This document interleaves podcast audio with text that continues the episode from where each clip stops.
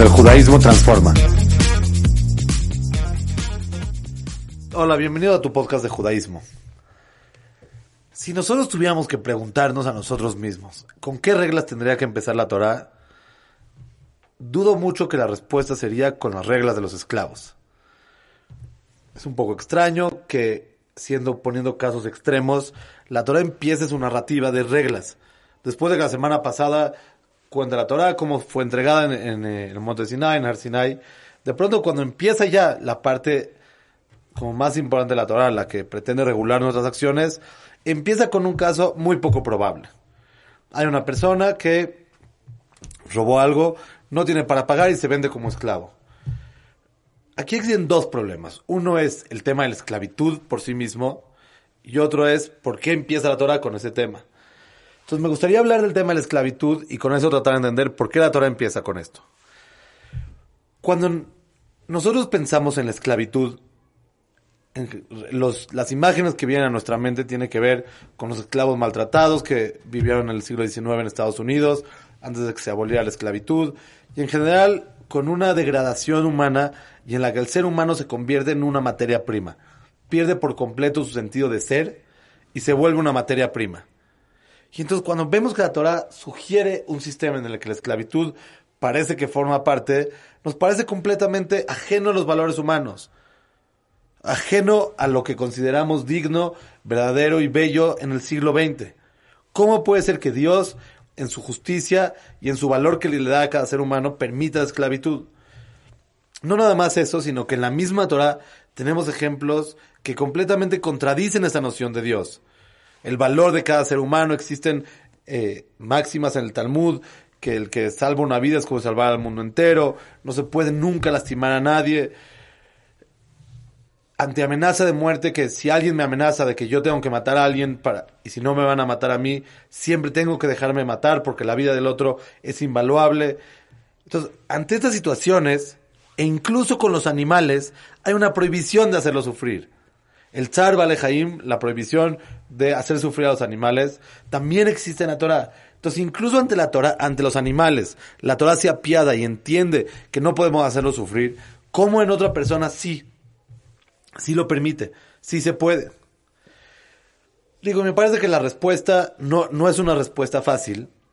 Sin embargo, hay un punto en que la respuesta nos tiene que llevar a, a cuestionar cómo nos acercamos a la Torah. La Torah en ningún momento plantea una esclavitud ni siquiera remotamente parecida a la del siglo XIX. El esclavo tiene todos los derechos, nadie lo puede maltratar. De hecho, si en algún momento se le cae un diente a algún, al esclavo porque haber sido maltratado, eso genera automáticamente su libertad. Entonces, no, no, hay un maltrato físico, tiene derechos.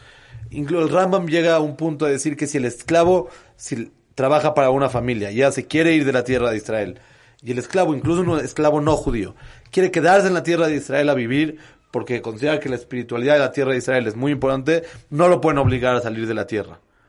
Entonces, que la Torah use la misma palabra que nosotros utilizamos para la esclavitud, no genera que eso sea la misma situación, sino que la esclavitud planteada por la Torah es muy cercana a lo que hoy consideramos cualquier empleo.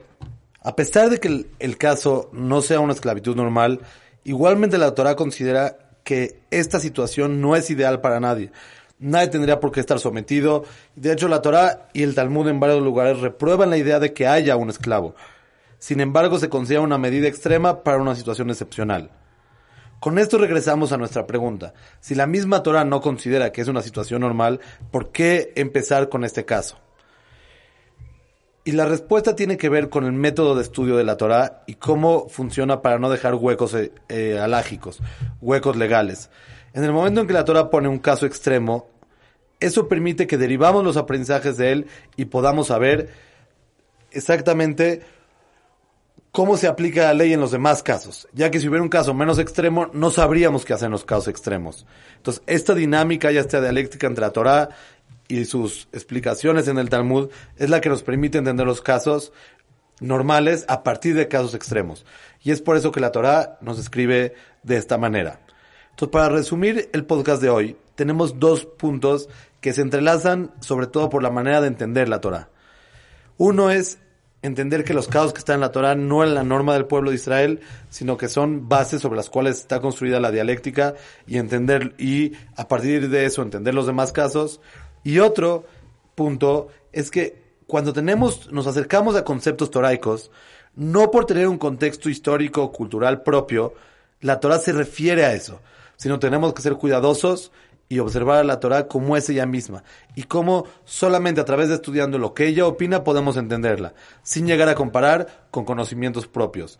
Como comenta Rav Hirsch, el judaísmo tiene que ser entendido dentro de sí mismo, sin comparaciones ni influencias externas. Shabbat shalom a todos.